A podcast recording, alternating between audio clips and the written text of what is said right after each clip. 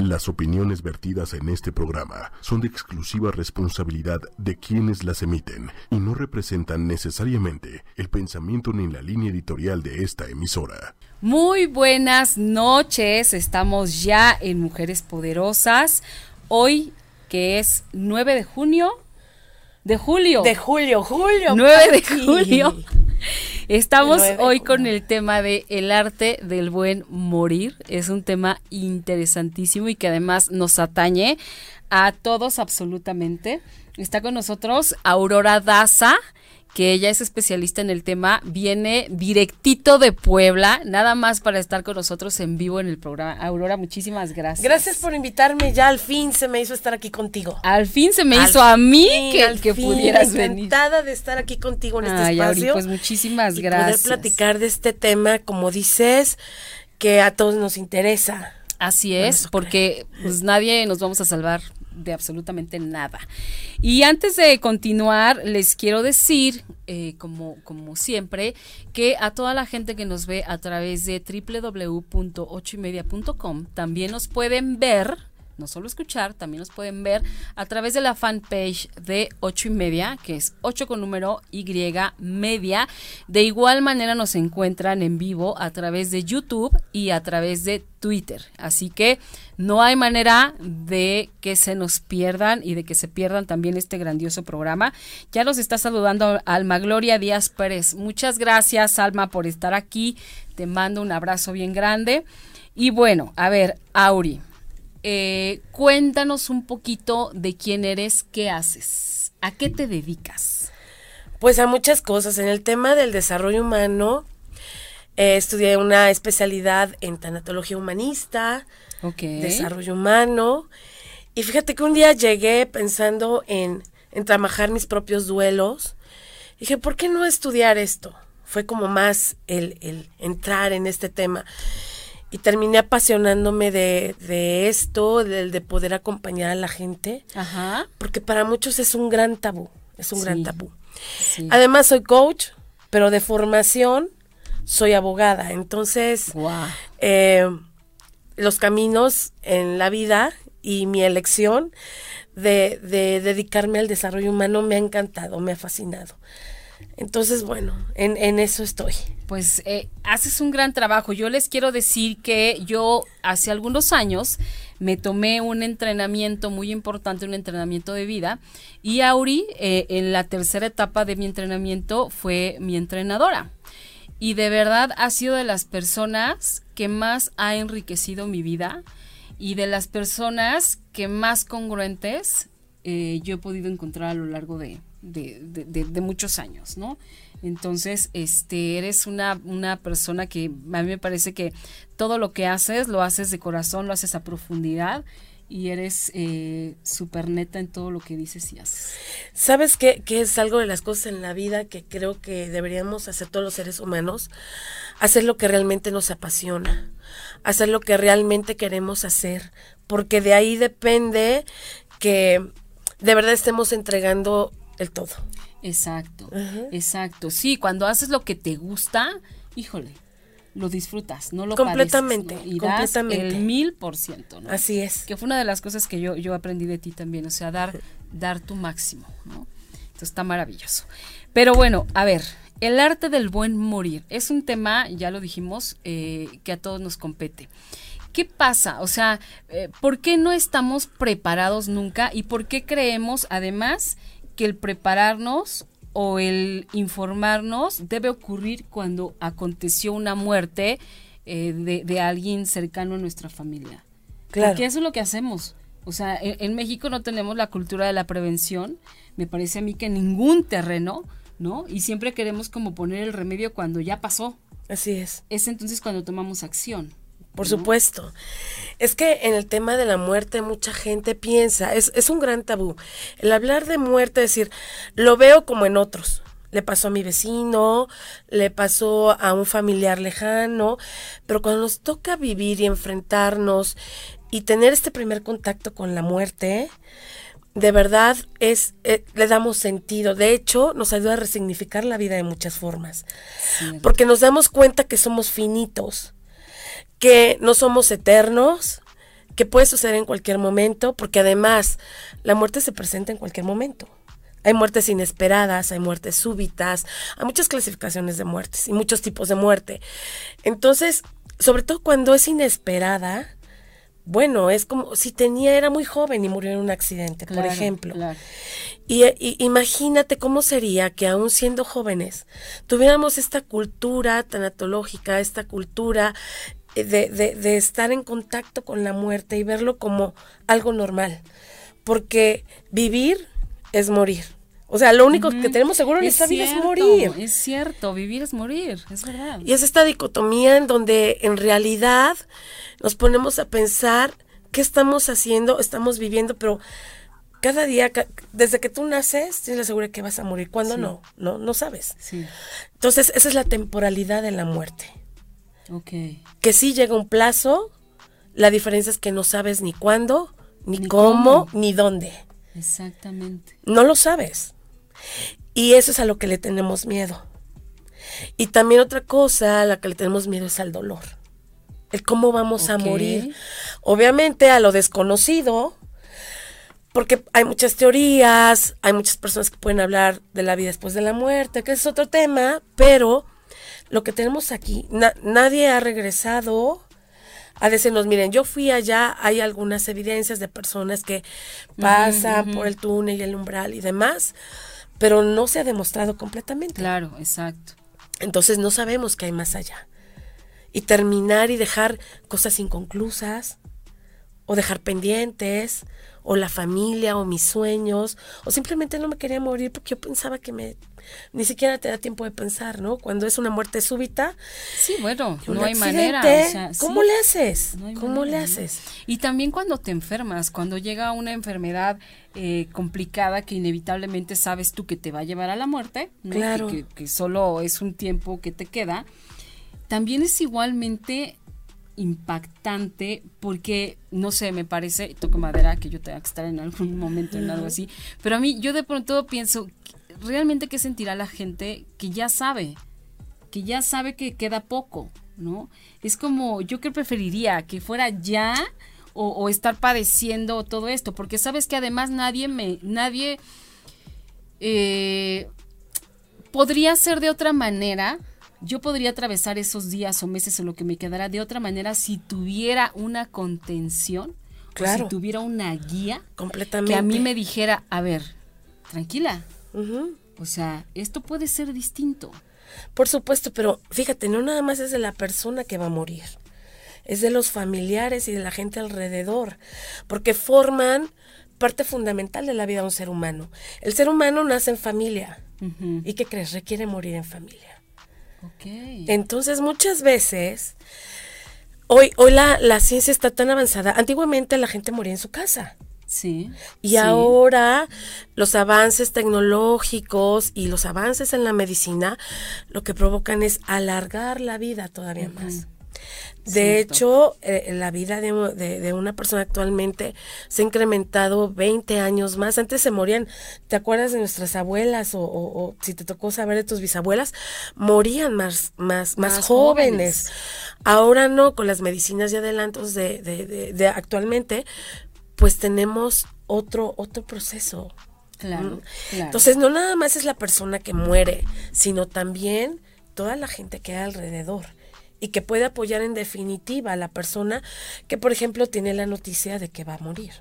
Porque pueden ser enfermedades crónico-degenerativas y que da tiempo de elaborar un duelo. Muchas veces la gente piensa que el duelo es una vez que ya murió la persona o que tiene una pérdida. Y el duelo se puede elaborar desde mucho tiempo antes. ¿Por qué? Porque esa persona que ya no puede caminar, que ya no puede ver, ya sufrió una pérdida y está en un proceso de duelo con respecto a su salud. Entonces, ¿cómo sería trabajar desde ahí todos estos procesos de duelo, el duelo anticipado, que es lo que le llamamos duelo anticipado, para un bien morir? Y, y, va a ser doloroso. A ver, esto yo no estoy diciendo que va a curar a la gente y ya no le va a doler. Porque duelo viene de dolor, justo. Y aparte es la necesidad, es una condición humana, la, tristeza, el sentir la pérdida del otro. Y es lo más sano que puede haber. el, el, llorar, el decir, me duele profundamente. de verdad atravesarlo, ¿no? Sí, claro. Y otra cosa, Pati, la gente piensa que es así. El duelo se tiene que elaborar de manera rapidísima y ya es, no llores, tienes que ser fuerte. Vas a ver cómo el tiempo lo va a curar. Y sí, probablemente, pero hay un proceso, hay etapas en el duelo. No se da por arte de magia. No, un duelo sano, sano es entre uno o dos años. Entonces imagínate que alguien quiera que al mes, al, mes siguiente ya la persona que vivió una pérdida puede seguir estar haciendo su vida normal cuando la vida le cambia. Muchas de las veces. Porque depende de la persona que, que muera. Si es, por ejemplo, el padre de familia, joven, que todavía mantiene a su familia, se impacta porque la madre ahora tiene que asumir el rol. Al principio lo que acomodan. Y si es inesperado o si fue una enfermedad degenerativa y crónica, cambia la vida de, la gente porque ahora es quien lo cuida. En donde se habilita el espacio para que pueda cuidarse al enfermo es que cambia, toda la, dinámica familiar. Completamente. Completamente. Es, impresionante. Ahorita voy a pedir que gires la, el florero para que no te vea la cara. Sí, ahí está. Ahí está, ahí está. Lo tenías, te estaba tapando que me gustan las flores. Sí, pero bueno, oye, eh, tienes, tenemos saludos de Alma Gloria, saludos a la invitada, Aria Aguilera, hola, saludos desde Argentina. Wow. Amo el arte, bueno, este es el arte del buen morir. El arte del buen morir. Aria Alfaro, querida Ale, es un tema fuerte y, a la, y la gente prefiere evadirlo por miedo. Sí. Exactamente. Gaby Ramírez Ochoa, saludos y abrazos, hermosas mujeres. Alma Gloria nos dice, muy interesante tema. Sí, es un tema muy interesante, es muy fuerte, porque eh, lo que tú me comentabas es que de pronto el no hablarlo es como si no lo hablo no existe. Así es. Es ese miedo. Yo, inclusive hay gente que, que dice, ay, no, no, cállate, cállate, ni, ni, invoques, ni invoques, no hables de la muerte, ni invoques porque no la necesitamos. Así es. No, sí necesitamos, o sea, ok, no la necesitamos, pero sí necesitamos saber qué vamos a hacer este, o, no sé, a mí me gustaría estar preparada para afrontar cualquier situación complicada en ese sentido, ¿no? Y, y, lo maravilloso de esto es saber que está en mis manos. Completamente.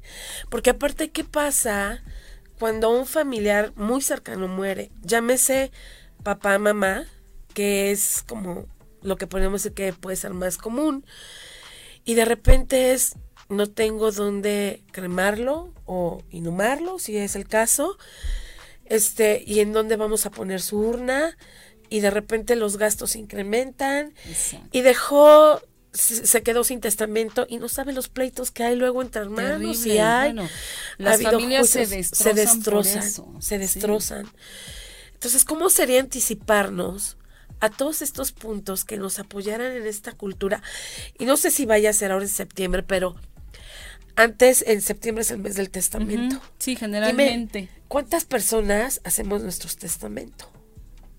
No, pues es un porcentaje bajísimo. Claro, y, y, y, es invitarlos a que esto que vayan previendo, y, para mí es como ahora más natural hablar de la muerte, pero aún estudiando tanatología, fue un proceso de decir, ah, sí, claro, entonces tengo que comprar mi paquete funerario. Y, sabes, es ir a ver dónde quiero que me cremen, en dónde me van a llevar, y aparte ya elegí, ¿no? En dónde. Y, y, esa es una manera también de quitarle problemas a tus familiares, que estén tranquilos, que sepan, y sobre todo, que sepan las disposiciones que tú tienes después de morir. Exacto. Porque si no la saben, pues ahí tener guardado y que ya se fue a la basura el contrato en donde está tu paquete funerario y nunca saben nada o tu testamento, con qué notario lo vas a, llevar, eso, todos estos trámites. Sí, es, sabes que es dejar, no sé, yo me imagino que es dejar todo en un portafolio y decirle a alguien, no a una persona, porque no sabes, o sea, dos o, a lo mejor a tres personas de tu más plena confianza. ¿Sabes qué? Por si me muero aquí están documentos importantes que hay que este que hay que atender y que hay que ver porque van a resolver mucho de lo que siga después de mi muerte, ¿no? Claro. Y es tener como este, esta para empezar, esta valentía, ¿no? Y, y, el decir, pues sí, yo voy a morir, no soy inmortal, ¿no? Y, no sé ni cuándo, como bien lo decías al principio, ni cuándo, ni cómo, ni dónde, ¿no? Pero es algo que va a ocurrir. Entonces es también, por ejemplo, los que tenemos hijos, que yo a mi hijo le dije dónde está el, el también ya compré igual mi, mi rollo funerario, le dije, a ver, aquí está, el día que me muera ya está todo pagado, ¿eh? O sea, aquí está, aquí lo guardo para que lo tengas presente. Y mi hijo así como de, ay mamá, dije, no hay mamá nada, o sea, eso va a ocurrir. Claro. Yo espero que falte mucho para eso, ¿no? Sí. Eso quiero, pero y, no sé. y el trabajo de, o el arte de bien morir, viene como muy apegado. Puede haber como dos situaciones, que lo preveamos así como tú desde de manera anticipada, que estás joven, que le decir a tu hijo, aquí están mis documentos, tal vez te falte por ahí hacer tu testamento, sí, que te invito a que lo, hagas. Sí, sí, sí. Pero hay otra en donde ya están en fase terminal. Okay. Que son moribundos. Entonces ahí también viene el proceso de buen morir. ¿Qué, ¿Qué hay que hacer con una persona que ya tiene una enfermedad crónica degenerativa o que ya le dijeron que va a morir en seis meses. Entonces, ¿cómo acompañarlo? ¿Cómo? Y, mucha, y, y, mira, me he topado con casos de gente que la familia decide no decirle al enfermo que es su derecho saber de que está enfermo. Entonces, nota que se está deteriorando, sabe que algo no está bien, pero la familia no se lo dice. Cuando es su derecho y además, si lo sabe, tienen la capacidad, todos los seres humanos, tenemos una sabiduría interna y la capacidad de solucionarnos, unos más rápido que otros. Claro. Pero en este caso, imagínate que no lo sepa. No, bueno. Y se hace su agonía, porque ¿qué me está pasando? Y todos sonríen, cierran la puerta y se ponen a llorar afuera. Claro. Y creo que no es la mejor manera de apoyar a una persona que está en este proceso. Porque si le dan la, la posibilidad, que aparte, como les dije, es su derecho, él anticipadamente puede hacer cualquier, cantidad de cosas como perdonar y perdonarse, como el no dejar pendientes. Claro. Como el no dejar pendientes. Y algo hermosísimo, puede despedirse. Exacto, que eso es bien importante. Claro, no sabes la tranquilidad. Tú no tienes derecho, bien lo dices, no tienes derecho a quitarle todo eso a nadie. Claro. Sí, tiene, y sí tendemos a eso los mexicanos. Es como, no, no digas nada, que no pase nada, que no sufra hoy va a sufrir más el día que se muera y que sepa que, o que se dé cuenta que ya están las últimas y que sepa que hay un montón de cosas que no pudo ni decir, ya no digas hacer. Pero Pate, si a los niños se les muere el pececito, ay, que no sé de qué tirarlo antes de que llegue la escuela. Otro igual. Sí, y, lo cambiamos para que no se dé cuenta. A ver, es el primer contacto de los niños con ese tipo de temas. Y el saber que los niños son bien inteligentes. No sabes en una consulta tanatológica los niños cómo entienden. Y por eso hay metáforas, hay analogías, hay cuentos. Y para ellos es más fácil atravesarlo. Sí, claro. Sí, pero si tienes razón, si desde chiquitos les enseñas a que es algo terrible, a que es algo malo y que además te va a doler un montón. Claro. Dices, ¿cómo sabes? que al niño le va a doler tanto la muerte de su mascota. Tal vez es lo suficientemente inteligente para decir, ok, pues hasta aquí llegó. o si le duele, Patti, pero le dan tiempo de procesar ese dolor y saber que la vida es finita y si al niño se le explica eso, él tiene la capacidad de, aceptarlo. Todos. Pero el niño es con mucho más facilidad. No vayan al velorio. A ver, espera. ¿Y por qué no? O sea, a lo mejor no se avienta todo, ¿no? Pero sí está ahí eh, siendo parte del ritual, porque el ritual no es para el que se murió, es un ritual para nosotros de despedida. Y es necesario para que la mente acomode que esa persona ya no está más. O sea, el, todos los servicios funerarios es en realidad un ritual que nos sirve a nosotros como este proceso de despedida. Y cuando no hay eso, hay duelos atorados. Wow. Mira qué interesante, yo nunca lo había visto así. Sí, claro. Entonces, cuando no hay una despedida de un ser querido, porque porque no les dio tiempo de despedirse, porque cuando regresaron ya no estaba, porque se atoran. Y de eso devienen otras cosas, miedos, inseguridades, enojos, tristeza que la gente no entiende por qué. Ok, no, no existió esta este ritual de despedida que dices. Y en este caso, por ejemplo, que, que ocurra eso, ¿qué podría yo hacer? Mira, eh, con, el apoyo de un tanatólogo puedes hacer un ritual. Y en ese ritual apoyar a la persona, y hay muchos rituales, hay muchas maneras. Y puede haber rituales como nueve personas haya. Y es adecuarlo para que pueda hacer una despedida en donde lo deje ir y se quede tranquilo y decirle todo lo que no le pudo decir. Entonces es muy lindo, es, es un ritual muy lindo en donde la gente se aprende a, despedir al ser querido que eh, no, lo pudo hacer. ¿no? Exacto. ok. A ver, vamos a leer algunas cositas que tenemos aquí. Jaime Lugo, mi querido doctor. Hola, doctora. Besotes, saludos y gracias por el tema. Gracias a usted, doctor. Celia Ruiz, yo ya tengo mi funeral pagado. Muy bien. Muy bien. Ale Aguilera dice, yo también. Alma Gloria, yo también. Muy bien. O sea, hay gente que sí se gente ocupa. Que ya se está ocupando. Liz López, el tema es por demás complejo, aun cuando se tengan muchas de las previsiones. Y si a esto le sumamos clínicamente la donación de órganos, uff. Sí, ese es otro tema interesante. Lorena Lisset. Dice, hola doctora, mi papá falleció hace seis meses y sufrió mucho porque se le notaba en su expresión y aún siento que no estaba en mis manos decirle lo que estaba pasando. Eh, porque mi mamá tomó la decisión de tratar las cosas como si no pasara nada. Sí, en esos casos tiene mucha razón. No porque tengan herramientas o que tengan previsión, eh, cuando llega el momento, dijo, ay, sí, yo tengo todo para, para enfrentar esto, afrontar esto. Es, es real. Y cuando deciden no decírselo a la persona porque ellos piensan que es lo mejor, pueden acudir a un tercero. No es necesario que lo hagan solos. Exacto. Y el tanatólogo puede ser un apoyo fundamental para preparar al moribundo y preparar a la familia, que es el trabajo tanatológico. El trabajo tanatológico consiste en acompañar al buen morir, tanto al moribundo como también a la familia. en su proceso. Entonces puede, puede ser este mediador, porque sí resulta muy difícil decirle, tienes un diagnóstico donde el doctor me acaba de decir que te quedan una semana o unos meses de vida. Claro. Claro, es impactante. Pero la gente lo sabe, lo, lo intuye. Exacto. El cuerpo es muy sabio y manda avisos. De hecho, hay gente que, que de alguna manera u otra lo sabe y se empieza a despedir antes. hay, hay, hay acciones documentadas de personas que se empiezan a despedir antes de hacerlo, como en el inconsciente. El cuerpo es bien sabio. Claro.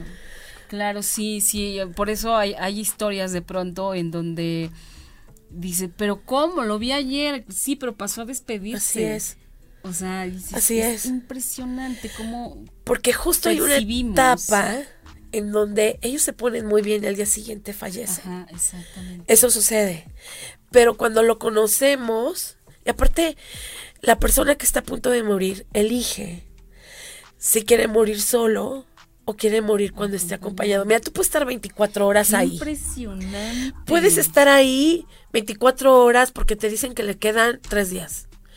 Pero dicen, eh, la persona elige, tienes que ir al baño en algún momento. Bueno, en el momento que abriste la puerta y te fuiste al baño, él elige morir en el momento. Cuando regresas ya murió. Exacto. Entonces, eh, la gente va a elegir lo mejor para él y para el otro. Entonces, la gente es como respetar también eso. Y sabemos que no es fácil. Yo de ninguna manera digo que sea fácil. No es un tema sencillo, es doloroso, sumamente doloroso. Una pérdida de cualquier tipo, porque no solamente es la muerte o la pérdida de un familiar. Hay muchos tipos de pérdida, son dolorosas, muy dolorosas. Y hay, hay procesos y etapas en el duelo. El primero es la negación. Es, no, no es cierto que esto está pasando. Y es algo que el cerebro hace en inmediato porque no puede con tanto dolor. Entonces bloquea. ¿Bloquea para qué? Pues para efectivamente no volverse locos. Claro.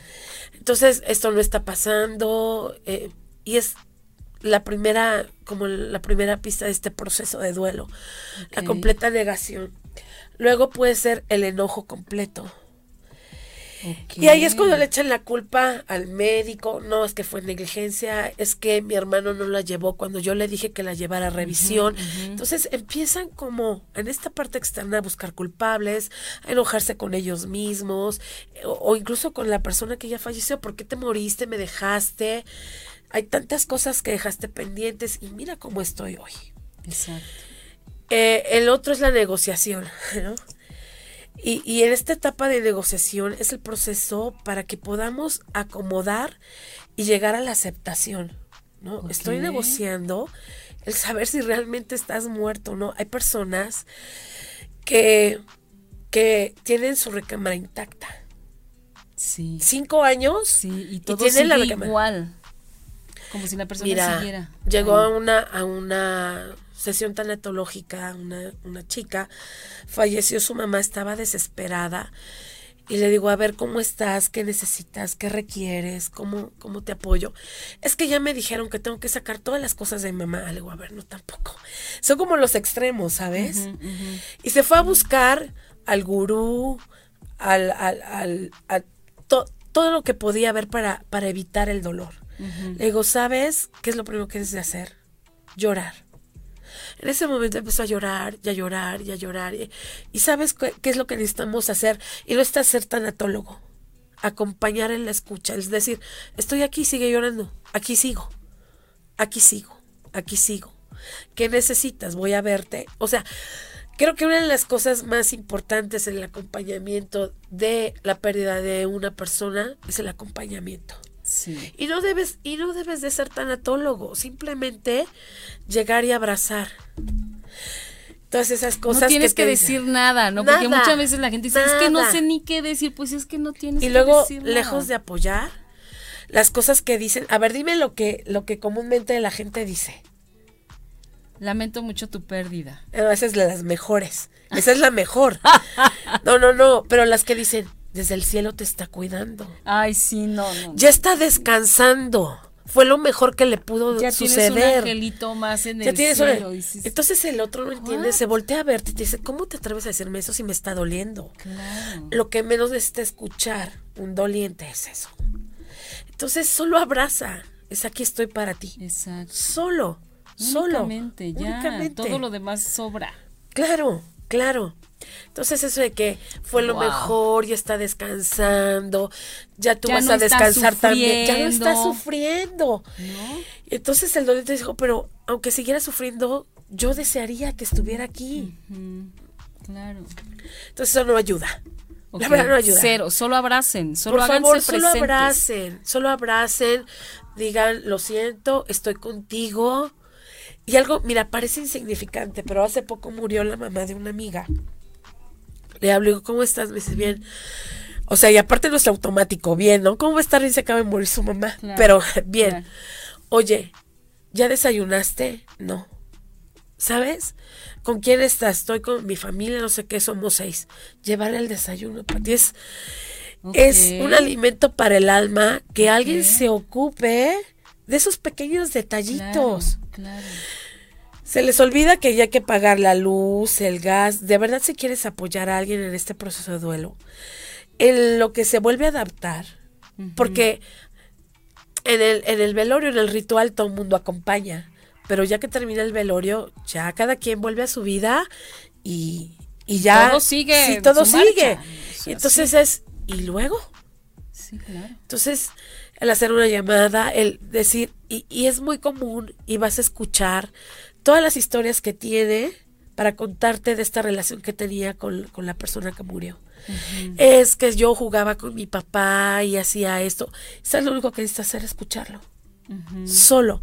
Y se va a sentir mejor. Ay, gracias. Gracias por haberme apoyado. Y tú dijiste, ¿qué hiciste? Todo. Escucharlo. Escucharla.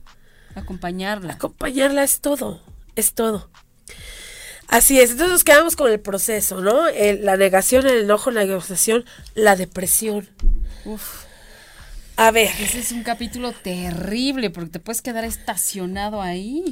Y eso se llaman atarjeas. Te voy a contar. Atarjeas. Bueno, este es un término de maestra que amo y adoro y se me hace las mejores tanatólogas a nivel nacional, Amalia Osorio. Y, y ella descubre cuando hace una analogía de un túnel. Entonces es entrar a un túnel y cómo es cuando entras a un túnel, oscuro. Y no sabes en qué te vas a enfrentar. Entonces, cuando empieza el proceso de duelo, tú entras a un túnel. No sabes lo que va a aparecer. Y lleva un proceso y lleva tiempo. Y por ahí te caes. Y hay días buenos porque a veces sale una lucecita y ya te sientes como que vas a salir, pero todavía te falta. Y pues olvida lo que todavía no. Y olvídalo. Y hay veces que hay escollos. Y cuando la gente se une a esos escollos, llega a su atarjea. Y esos son los duelos que, que pueden pasar 5 o 10 años y siguen, y siguen, y siguen con la persona. Y sabes, nadie se lo merece. Nadie se merece vivir en esta agonía, en esta tristeza, en esta frustración, en esta depresión, porque muchas, ¿sabes qué, qué provoca en la mayor parte? No es en todos, la culpa. Y aparte una culpa absurda. Porque a lo mejor ellos dijeron, ¿sabes qué? Si yo lo hubiera llevado al hospital antes, se hubiera salvado. Y pues quién sabe, a lo mejor Así ni es. cierto. O sea, no podemos saber algo Ajá. a ciencia cierta nunca. Él hubiera, no existe. Es que si yo hubiera estado precisamente con él, si no le hubiera dado permiso para salir, no hubiera tenido el accidente. Sí, Entonces viven hundidos en la culpa absurda hasta que no hay un trabajo de reflejar que eso no tuvo que ver con la persona. Entonces, en estas tarjetas, imagínate caer en una tarjeta, es horrible, es horrible. Eh, no necesariamente caer en una tarjeta eh, significa que, ya no puede salir, claro que puede salir. Entonces, otro proceso es la depresión, sí, y se vale y, y la pueden vivir y vivenciar, por favor. ¿Sabes qué es peligroso? Anestesiar.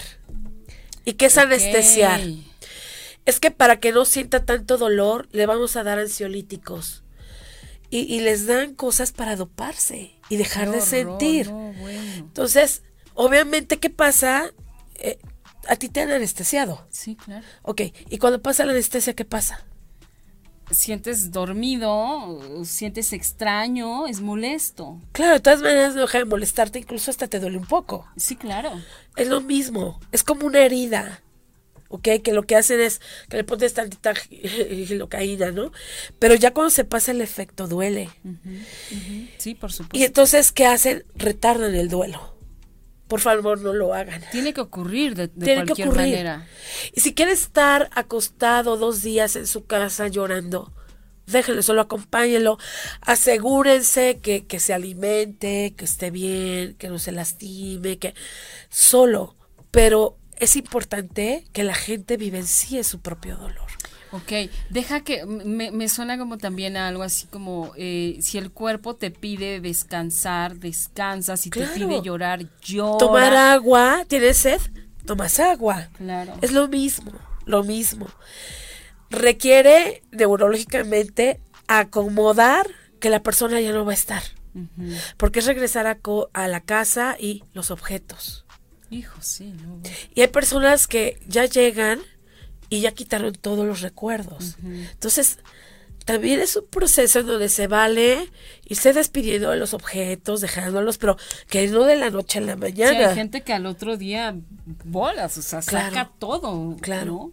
Y también eso a mí me resulta como increíble. Dices, tampoco es así. O sea, no o sea, a lo mejor lo hacen porque no pueden con tanto dolor. Porque les, les está recordando este dolor de la pérdida de la persona. Ok. Ajá. Bueno, vamos a leer. Gabriela Ramírez, hace muchos años mi abuelita falleció de cáncer y me sigue doliendo. Ya no es el mismo dolor, pero me entristece mucho su partida. Alma Gloria, ¿es, ¿es malo si yo no quiero un velorio? O sea, que no haya nadie. Ok. Primero a Gabriela y, ahorita respondo la, la siguiente pregunta. Fíjate que es bien interesante lo que dice. El duelo te va a doler siempre, solo que se actualiza. El primer año es me recuerdo de, ay, es el la primera Navidad que no vamos a estar juntos. Es el primer cumpleaños que no le voy a traer su pastel. Es el primer aniversario, entonces el primer imagínate, ese es el primer año. ¿Cómo pretendes que la persona después de enterrarlo o cremarlo, a la semana siguiente ya esté haciendo lo que sea? No, es un duelo paulatino y doloroso. Y después de eso viene como un proceso de adaptación. Okay. Si son dos años, tres años, y a ver, el que te siga doliendo después de seis años es completamente normal, por favor, es normal. Por favor, entienda, es normal, solo que se actualiza, no es la misma intensidad. Mi papá murió hace 12 años y lo extraño, y cada vez que es su, su aniversario, hago algo especial o, yo celebro la vida todos los días como en honor a él, ya como en este resignificado, que es la última etapa del duelo. Pero eh, igual me, hay veces que me pongo triste porque lo extraño. Claro. Y es completamente normal.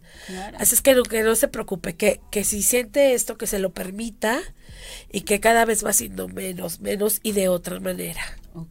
Lo único que, que yo le sugeriría tal vez sería que resignificara, ¿no? El que ella encontrara este vínculo, porque aparte no tiene por qué romperse, ¿sabes? Exacto, exacto. La gente cree que una vez que lo entierran y se que se olvidarlo se siente como ya, No, hay vínculos que tienes con la persona y, y es como sentir que, que, está ahí porque de alguna manera, por a ver, el que haya lugares a donde irles a rezar y demás, es el vínculo que tú tienes con el otro. Que haya la cripta, que haya el lugar en donde de alguna manera tú sabes que a lo mejor ahí están sus restos y que no es él. Pero es el proceso de cercanía y vínculo que tienes con la persona que murió. Y si me dicen, si yo no quiero que vaya nadie a mi funeral, bueno, primero ella no se va a dar cuenta no se van a dar cuenta que tú ya te moriste. Bueno, tú no te vas a dar cuenta, o sea, no vas a sentir nada. Es importante para las personas, para tus seres queridos, el que se puedan despedir de ti. El darles la oportunidad a que, a que lloren, a que les duela, al que estén en su proceso de separación. Por eso es un ritual. La gente piensa que es porque a alguien se le ocurrió. No, tiene toda una historia y es interesantísima, lo, lo hemos hecho desde siempre, pero es como este proceso de dejar ir al otro y saber que yo me quedo aquí y el otro tiene una transición. Y es bien importante en la parte espiritual. Yo no me meto en eso simplemente en lo que crean. Está bien. Está bien, en lo que crean.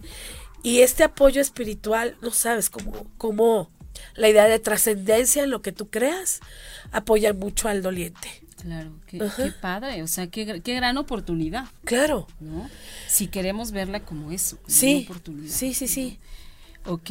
Antes de, seguir, porque hay, comentarios, eh, yo les quiero decir a la gente que se está conectando Eh, que se acaba de conectar recientemente, que estamos hoy hablando del arte del buen morir y está con nosotros Aurora Daza. Ella es especialista, entre muchas cosas, en esta ocasión en tanatología, tanatología humanista. Auri, me gustaría que nos dijeras de qué manera se pueden contactar contigo, alguien que quiera saber más del tema o que quiera tomar una consulta contigo. Ella está en Puebla, pero hace consultas vía Skype. Claro, ¿no? Digo, y también Puebla, pues hasta aquí a un brinco, o sea que aparte le sirve para irse a pasear. Pero ¿dónde te pueden encontrar, querida Auri? Pues eh, me pueden mandar un WhatsApp o me encuentran en mi fanpage, que es Aurora, eh, Aurora Daza y García. Entonces me escriben y me pongo en contacto con ustedes o le dejo mis datos. Mi número es 2222 93 74 23. Ok, vuélvenos a repetir. 22 22 93 74 23. ok, perfecto. Ahí le pueden mandar un WhatsApp. Claro. Muy bien. Y con gusto, con gusto. Muy bien. Bueno, Ale Aguilera nos dice, hace cuatro años asesinaron a mi papá y estamos aprendiendo a vivir con el dolor, pero se sufre mucho. La, la impotencia, el enojo, el dolor de no poder salvarlo. Vivo con una bomba de tiempo dentro de mi alma. Es muy feo cuando te lo matan. A veces esquivo el, el recordar porque me lleva al lugar y es en automático. Me cargo de todo ese sentimiento y me parece verlo en el suelo con el Mm, nylon negro encima y me desespero. Es horrible. Sí, qué difícil. Eh, me imagino qué difícil ha de ser vivir así. Es, es, muy complicado y sobre todo cuando es una muerte violenta, producto de, de, un asesinato. y lo que les invitaría es como poder trabajarlo en familia, de manera individual, para empezar a sanar estas heridas tan profundas. Porque este es un asesinato y, y si tuviste tu proceso de eh, todo el ritual del velorio y demás, bueno, fue una parte. Pero en definitiva hay algo con lo que estás enojada. Entonces eso lo podemos trabajar para que puedas estar tranquila porque no te mereces vivir enojada. Nadie se merece vivir enojado. y hay personas que mueren, por ejemplo, los secuestros. Esos de las muertes, bueno, de, de, los duelos más difíciles, porque no hay cuerpo que enterrar. Porque, ¿cómo te despides?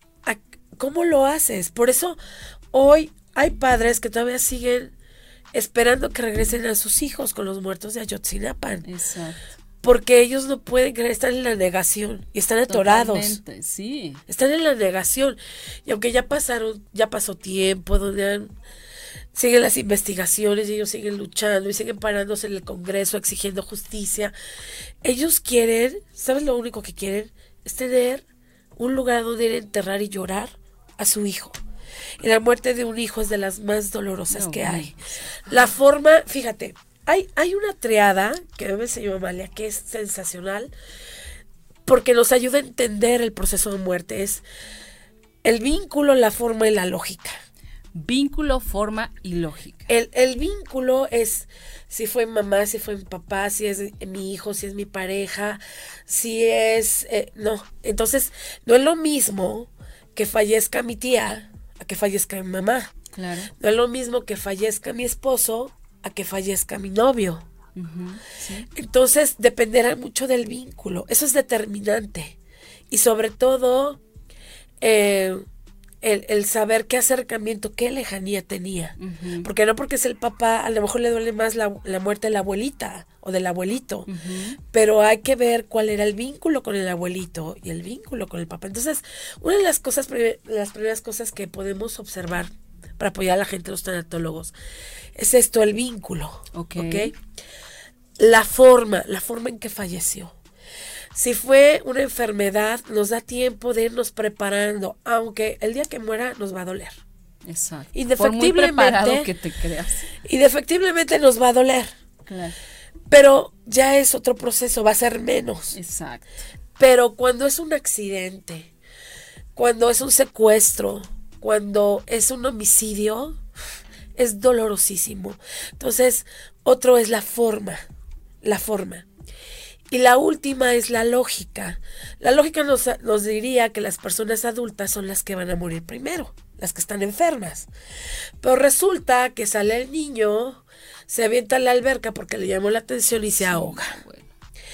Entonces, esa es una forma eh, muy, muy fuerte de, de, muerte en un, en un, pequeñito. Y la lógica no dice que se tiene que morir un niño o un bebé, sino las personas adultas. O un joven que va manejando, llega un tráiler, lo inviste de frente y fallece. Entonces la lógica es que, por eso los papás dicen, me hubiera muerto yo. Y ese es el síndrome del sobreviviente. Es que hay tantas cosas. Wow, sí, es que sí. es tan interesante. verdad es un tema amplísimo y, de verdad empezar a conocerlo eh, me parece que es un gran apoyo para mí y es un gran apoyo que también yo puedo brindarle a, mi enfermo en este caso, ¿no? En el caso de un enfermo, o sea, está, está fabuloso. Celia Ruiz dice, creo que la frase más tonta es preguntar cómo estás cuando ah, acabamos de tener una pérdida. Sí, Celia. Yo aprendí a decir cómo vas. Ok. Ok. Marta Camacho. Hola, Aurora Preciosa. Sergey Serrat. Ah, Sergey Serrat es un doctor cubano que ha estado aquí en el programa con nosotros. Magnífico programa. El problema es que la persona siempre busca culpar a, alguien o a uno mismo. Sí, era lo, que hablábamos de, la culpa, claro, ¿no? Claro. Betty Martínez, muy interesante programa. Gracias Aurora, gracias Patti por todos los tips que nos están compartiendo. Alma Gloria te dice que muchas gracias. Lorena Lisset, Muchas gracias, doctora. Me hizo llorar, pero me siento bien. Wow. wow qué gracias por permitirte llorar. La verdad es que ya por eso cobró sentido que llegara desde Puebla. Sí, sí, sí, No, qué interesante. Eh, todas las herramientas que tú estás dando aquí, eh, de verdad es como también darnos un poquito de esperanza a que las cosas pueden ser de otra manera. Claro, completamente. Que, me puedo ayudar y que puede, y que puede ser, o sea, este, este proceso no dejará de ser doloroso, pero tal vez es muy probable que salga yo o que lo supere un poco más rápido, ¿no? Así es. Esa, es la, esa es la parte. O que vivas tu duelo sano, de una manera sana. Exacto. Sana, solamente sana. ¿No? Exacto, porque de verdad que nos perdemos en un montón de cosas y nos quedamos atorados y nos quedamos atascados y muchas veces hay ocasiones que ni siquiera logramos salir. Así es. ¿no? Yo conozco gente de verdad que, que lleva años, años atorados con el mismo dolor y con la misma frustración y con la misma angustia y con el mismo no saber qué hacer. Y, también es importante como respetar las formas en, lo, en la que cada quien decide vivenciar su duelo. Porque hay personas que si eran una pareja de viejitos, le ponía el té, ¿no? Entonces fallece y le sigue poniendo la, taza de té. Así es. Entonces llegan los nietos, ay, papá, no es ridículo, ya se murió mi mamá, quita esa taza. No, no déjenlos. Claro es la forma en que él está superando claro. esa pérdida. Claro. Entonces es, es importante respetar esto, el, el, que hay unos que hasta se ponen a platicar, ¿no? Sí. Y, y, sí, es, es, es doloroso, pero es una manera de empezarse a sanar, porque si no, no podrían con tanto dolor. Así es. Y, y también, fíjate, también me llama mucho la atención las las mamás que han perdido hijos, que a raíz de esta pérdida tan tremenda, se dedican a, ayudar o a hacer fundaciones, a, ayudar a personas o a chicos con el mismo, a lo mejor la misma enfermedad de la Así es.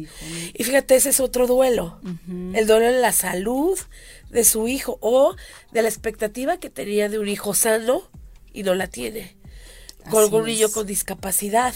Ese es un duelo y también se trabaja ese tipo de pérdida. Entonces hay duelos.